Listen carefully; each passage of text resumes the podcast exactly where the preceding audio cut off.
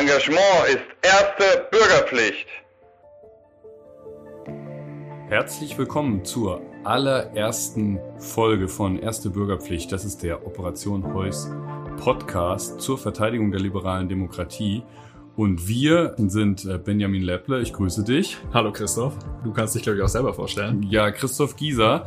Und äh, ich führe heute hier so ein bisschen durch, bin aber gleichzeitig auch Diskussionspartner. Wir wollen heute sprechen, warum es wieder mal heißen muss, Country over Party, also das Land und die Menschen sind wichtiger als eine Partei und äh, was das mit der CDU, mit Hans-Georg Maaßen, aber auch mit allen anderen demokratischen Parteien zu tun hat. Hans-Georg Maaßen, muss man vielleicht ganz kurz sagen, ehemaliger Verfassungsschutzchef, will für die CDU in Thüringen in den Bundestag, ist da als Direktkandidat auch aufgestellt. Und wir wollen mal drüber sprechen, wieso das erstens ein Problem ist aus einer demokratischen Sicht, warum es tatsächlich aber auch so ist, dass man etwas dagegen tun kann und was das sein könnte und auch was es da so für Beispiele aus der Historie gibt. Benjamin, erzähl mal, du hast äh, Twitter dir genauer angeschaut und ziemlich interessante Sachen rausgefunden, warum Hans-Georg Maaßen für die CDU und darüber hinaus ein echtes Problem darstellt. Ja, nach der Nominierung gab es ein riesen Tohu Wabohu auf Twitter. Innerhalb kürzester Zeit 70.000 Tweets. Das ist eine richtige Hausnummer, die da zustande kam. Und jetzt muss man sich nur mal anschauen, wer da Applaus geklatscht hat. Das waren wirklich die Accounts, die man als Twitter-Szenegrößen bezeichnen kann.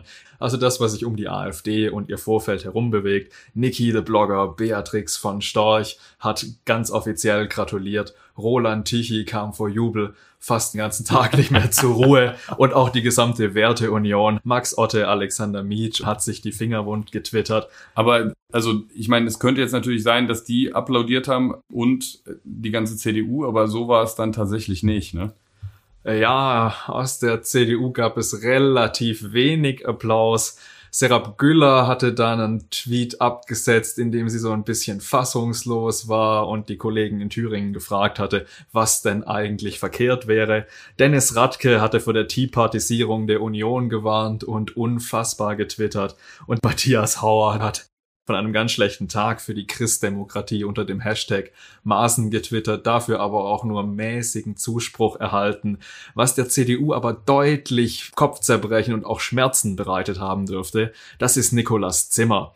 Der hat zwar nur 2000 Follower ähm, auf Twitter, aber an diesem Tag gab's über 23.000 Likes, mehr als 2200 Retweets für den Tweet.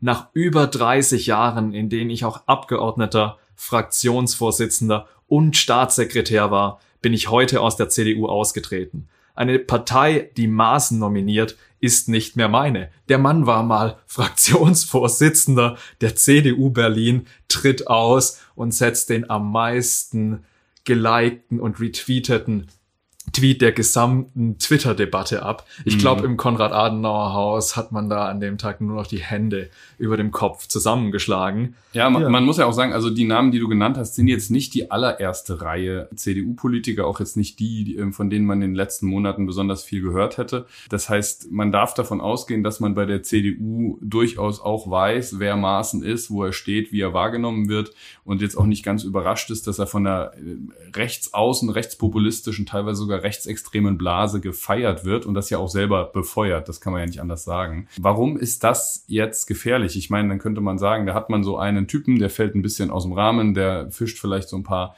Wähler am Rand ab. Aber äh, was könnt, zu was könnte das denn führen, wenn der irgendwie in den Bundestag käme? Also wir sehen ja ganz klar, wenn man das Interview bei Tichys Einblick sich genauer anschaut, der Mann hat eine Agenda. Der will da rein, nicht um irgendwie noch seine Pensionsansprüche aufzustocken. Die dürften für einen ehemaligen Chef des Bundesverfassungsschutzes auch schon relativ hoch sein sondern die Achse sei durch Merkel und ihre Schergen verschoben worden und er ist sozusagen CDU pur. Er hat ja auch getwittert, die Basis hat entschieden, nicht das Establishment, mhm. also diese Anti-Eliten-Rhetorik, dann der Bezug auf das selbstbewusste Völkchen da in Thüringen. kreiselt das Populismusbarometer aber ganz, ganz äh, Ja, es schlägt ne? aus, also das ist irre und ich glaube, es wird wahnsinnig schwierig, eine solche Person einzufangen, der in den Grünen ja sozusagen oder auch in der SPD schon und Verfassungsfeinde sieht. Wie will dann eine CDU-Koalition mit den Grünen oder eine CDU äh, beteiligte Regierung funktionieren, wenn einzelne Abgeordnete da so eine populistische Kampfrhetorik auch an den Tag legen. Ja, und, da muss man sagen, das war jetzt natürlich eigentlich diese Legislatur nicht so das große Thema. Das hat irgendwie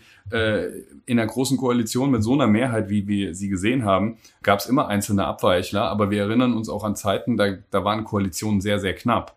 Und äh, man möchte sich nicht vorstellen, was eben eine Koalition bedeuten würde, in der Hans-Georg Maaßen die eine Person ist, die zur Mehrheit reicht. Die könnte man eigentlich ja gar nicht abschließen. Nein, also und auch bei den Grünen wird es sicherlich in einer solchen Konstellation immer mal wieder Abweichler geben. Also Fraktionsvorsitzender möchte ich in so einer Situation dann nicht sein. Das wäre übrigens auch für eine schwarz-gelbe Koalition ein echtes Problem, die ja im Zweifel auch sehr, sehr knapp, wenn überhaupt eine Mehrheit hätte. Also ich glaube, das ist eine, eine echte Herausforderung. Vor allem, ich stelle mir ja immer noch vor, stellen wir uns mal gemeinsam vor. In der nächsten Legislatur gibt es einen Untersuchungsausschuss zur Amtszeit von Hans-Georg Maaßen, weil der hat ja auch als Verfassungsschutzchef, wenn wir jetzt zurückschauen, irgendwie schon gewisse Themen offensichtlich nicht so hart bearbeiten lassen, wie man es hätte tun können. Er hat Frauke Petri beraten, er hat sich mit der AfD getroffen, was da vielleicht noch alles passiert ist. Gut, aber das ist jetzt erstmal ein Gedankenexperiment, aber trotzdem, es ist absurd, ähm, jemanden in der Fraktion zu haben. Und wenn man sich anschaut, wer da noch, woher der Zuspruch kommt. Das ist ein trojanisches Pferd, das der CDU richtig wehtun kann.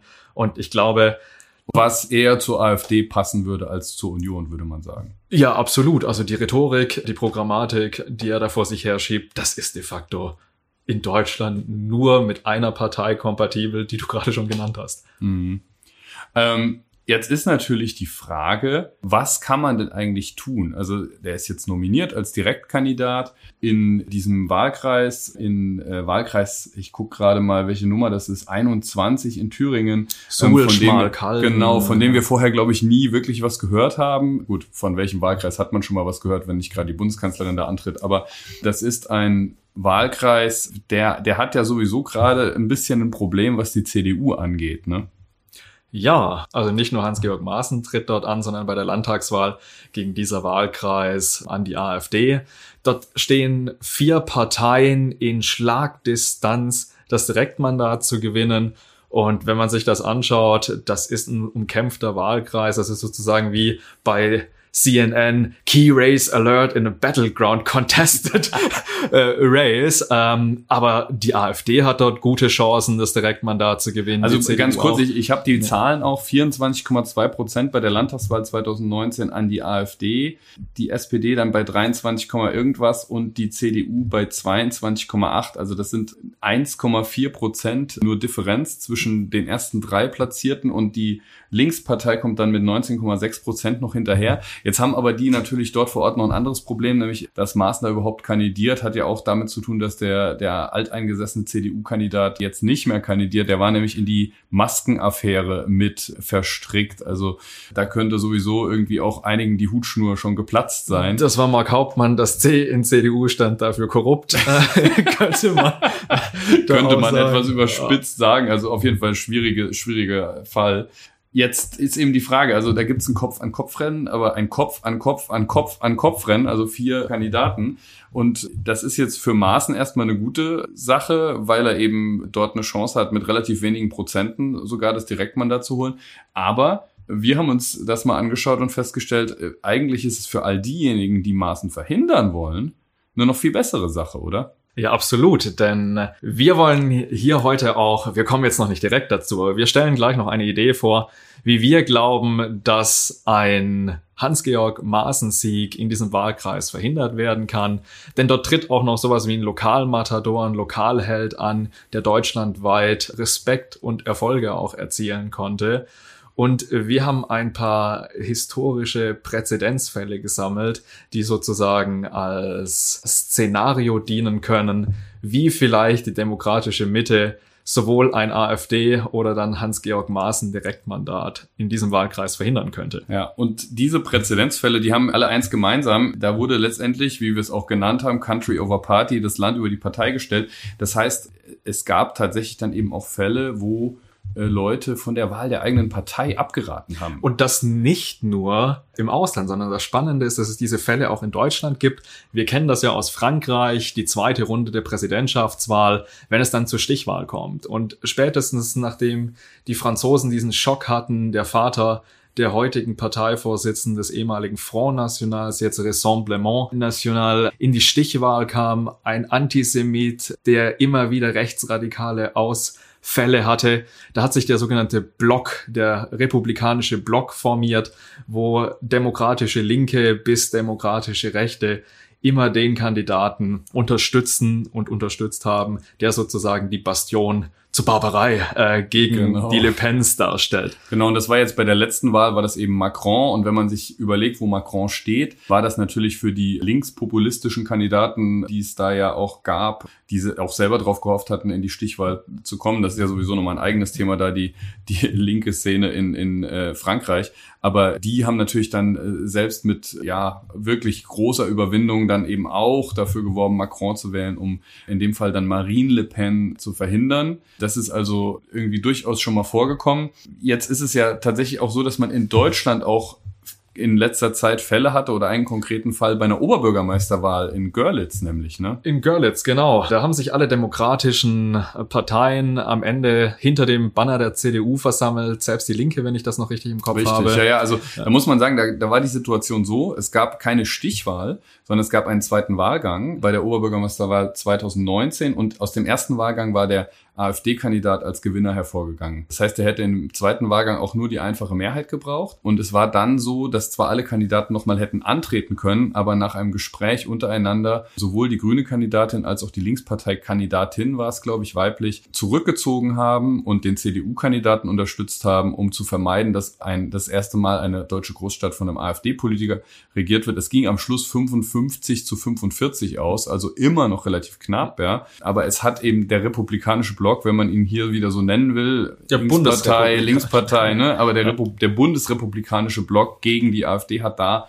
eben nochmal gehalten. Und das ist mit Sicherheit auch gerade der Kollegin von der Linkspartei nicht einfach gefallen, da zurückzuziehen. Das glaube ich jetzt auch nicht. Aber wir haben noch Fälle ausgegraben, die älter sind, die auch noch aus einer Zeit stammen, als die AfD uns noch gar nicht so beschäftigt hat.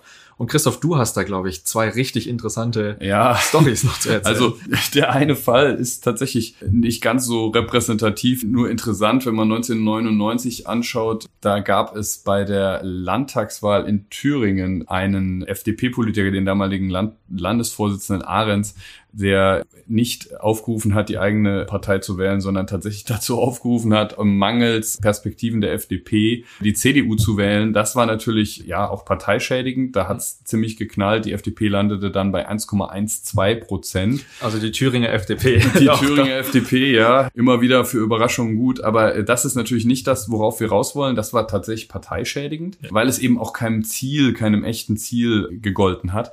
Aber spannender ist tatsächlich Dresden 2005. Das ist ein ganz interessanter Fall. Da gab es nämlich bei der Bundestagswahl ist ganz kurz vorher ein NPD-Kandidatin im Wahlkreis in Dresden gestorben. Die ist, die konnte nicht mehr gestrichen werden von den Wahllisten. Das heißt, es gab eine Nachwahl.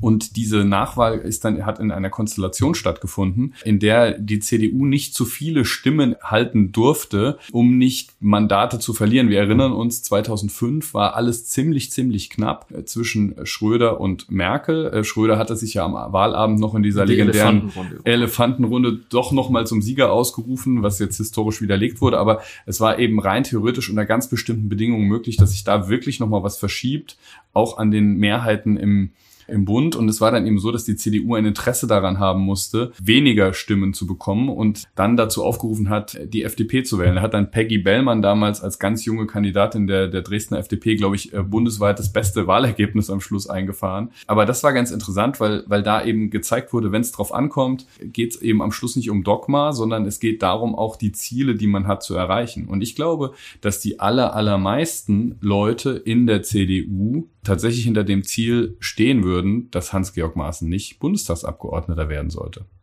Ja, wir könnten jetzt auch sagen, wir sind beide keine CDU-Mitglieder. Was geht uns das eigentlich an? Aber es geht hier tatsächlich darum, will man, dass Personen, die eine ganz scharfe Anti-Eliten-Rhetorik haben, die auch einen völkischen Populismus da vor sich hertragen, eben Einfluss in Parteien bekommen. Und Hans-Georg Maaßen ist eben eine schillernde Figur der deutschen Politikszene, die sicherlich auch nach der Bundestagswahl weiterhin Beachtung finden würde. Und wir glauben, dass das eben für eine Demokratie wichtig ist, dass solche Personen in Parteien der demokratischen Mitte nicht zu viel Raum dann auch erhalten. Absolut. Und äh, wenn wir dafür einen Shitstorm bekommen, können wir den übrigens ganz gut aushalten. Wir sind Shitstorm. Aber wir sind, genau, wir sind Shitstorm, Shitstorm erprobt. und erprobt. ja. Aber jetzt konkret unsere Forderung. Was ist unsere Forderung? Darauf habt ihr alle gewartet, sicherlich. Wir haben uns gedacht, wir setzen eine Petition auf und fordern euch auf, uns zu unterstützen, unserem Anliegen, vielleicht auch eurem Anliegen als Person, denen die liberale Demokratie eben am Herzen liegt, Maßen verhindern, indem wir nämlich Frank Ulrich unterstützen. Das ist eine interessante Personalie. Frank Ulrich, wer ihn nicht kennt, Biathlon oder war Biathlon-Nationaltrainer der Herren, auch als aktiver, extrem erfolgreich, vielfacher Weltmeister, Medaillengewinner bei den Olympischen Spielen. Der ist aber jetzt nicht nur so ein Promi-Kandidat, sondern ist tatsächlich einer, der sich jetzt in die Niederungen der Politik herabgelassen hat, schon seit einer Weile. Der kommt auch aus dem Wahlkreis. Das gilt ja für Hans-Georg Maaßen jetzt nicht so. Der ganz. kommt aus Mönchengladbach. Ja, das ist so ein bisschen am anderen Ende von Deutschland. Aber Frank Ulrich kommt aus dem Wahlkreis und hat eben 2019, wir hatten das, das Wahlergebnis dort schon angesprochen, mit 23,5 Prozent ungefähr. Ist nur ganz ganz, ganz knapp dem AfD-Kandidaten unterlegen gewesen im Kampf um das Direktmandat bei der Landtagswahl, ist also tatsächlich jemand, der dort verankert ist, gute Wahlergebnisse holt in einem, in einem äh, Kreis, wo die SPD in der Vergangenheit jetzt nicht besonders gut performt hat der einfach da auch für eine lokale, bodenständige Politik steht. Es geht jetzt gar nicht darum, dass wir seine Agenda in allem teilen würden. Oder wir wollen auch die SPD eigentlich da gar nicht pushen, sondern uns geht es darum, er ist der aussichtsreichste demokratische Mitbewerber. Wenn sich da kurzfristig die Zahlen verschieben zugunsten der Grünen oder zugunsten äh, des lokalen FDP-Direktkandidaten, dann wäre das, das, sicherlich das wär auch ne, das wäre eine echte Das wäre auch eine Sensation. Aber es geht einfach darum, sozusagen die demokratischen Abwehrkräfte in diesem genau. Wahlkreis zu stellen stärken. Und das ist eben für uns die Person Frank Ulrich. Genau, und das heißt ganz konkret, wir rufen die demokratischen Parteien dazu auf. Wir reden hier jetzt insbesondere über die FDP und die Grünen als in allererster Instanz, weil die dort keine Chance haben, nach allem, was wir wissen, auf das Direktmandat zu sagen, verzichtet auf ein Direktmandat oder selbst wenn ihr einen Direktkandidaten schon aufgestellt habt, unterstützt trotzdem ganz offiziell Frank Ulrich, weil Country over Party. Wir rufen übrigens auch die Linkspartei dazu auf, weil ganz ehrlich, nach allen Wahlen der letzten Jahre sieht es nicht so aus, als ob sie gerade diejenigen sein werden, die dort den Wahlkreis gewinnen. Sie haben das in der Vergangenheit schon getan, muss man ehrlicherweise sagen. da gab es aber einen Neuzuschnitt seitdem. Insofern sieht es momentan nicht so aus, dass die Linkspartei das wirklich gewinnen kann. Also auch da würde man sagen, man müsste von einem Linkspolitiker eigentlich erwarten können, dass er da seine persönliche Befindlichkeit zurückstellt oder auch die Linkspartei als Partei, um eben so eine Geschichte zu verhindern. Und wir gehen noch weiter. Wir sagen, die CDU auf Landes- und Bundesebene hat da eine ganz wichtige Rolle. Warum kann sich nicht auch einfach die CDU dieser Forderung anschließen? Es gibt ja zumindest sozusagen Emissäre, die im Auftrag der ersten Reihe schon kommunizieren, dass man sehr unzufrieden mit mit dieser Personalentscheidung ist. Und äh, wir glauben, das wäre ein wirklich, wirklich starkes Signal, dass eine Partei zeigt, dass sie sozusagen in einer solchen Sondersituation das Land über die Partei stellt und vielleicht auch die Integrität ihrer eigenen Fraktion über Schützt, einen kurzfristigen Schützt, ja. Sieg in Thüringen dann auch stellt. Genau. Das wird interessant zu sehen sein. Wir wollen noch mal erinnern an Görlitz 2019. Da war die, der CDU-Kandidat der Profiteur, dass eben Grüne und Linke und alle anderen sich hinter ihm versammelt haben. Insofern ist es jetzt nicht so, dass man da was verlangt, was an anderer Stelle nicht auch in die andere Richtung schon mal ging.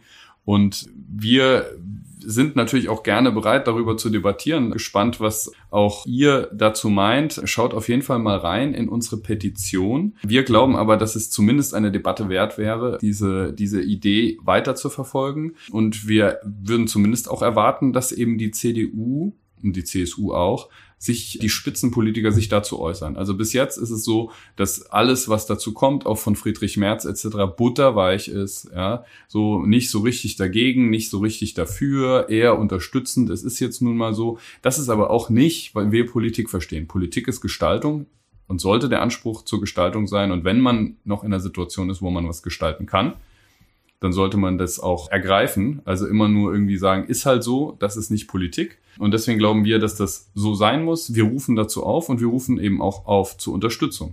Ja, und wir freuen uns auch sehr, wenn ihr uns eben eure Ideen, Kritik, Feedback jeglicher Natur an unsere E-Mail-Adresse schickt. Wir versuchen wirklich alle E-Mails zu lesen. Die lautet operationheus.posteo.de. Alternativ könnt ihr uns auch über unseren Twitter-Account erreichen. Operation Heus also at Operation Heus. Wir freuen uns tatsächlich über euer Feedback und würden uns noch mehr darüber freuen, wenn ihr unsere Petition unterstützen würdet. Und wenn ihr diesem Podcast folgt, in Zukunft mehr davon auf allen Kanälen. Ja, das war's. Das waren Benjamin Lepple und Christoph Gieser. Herzlichen Dank. Herzlichen Dank für die Aufmerksamkeit. Auf bald wieder hier bei Erste Bürgerpflicht, dem Podcast der Operation Heus zur Verteidigung der liberalen Demokratie. Engagement ist erste Bürgerpflicht.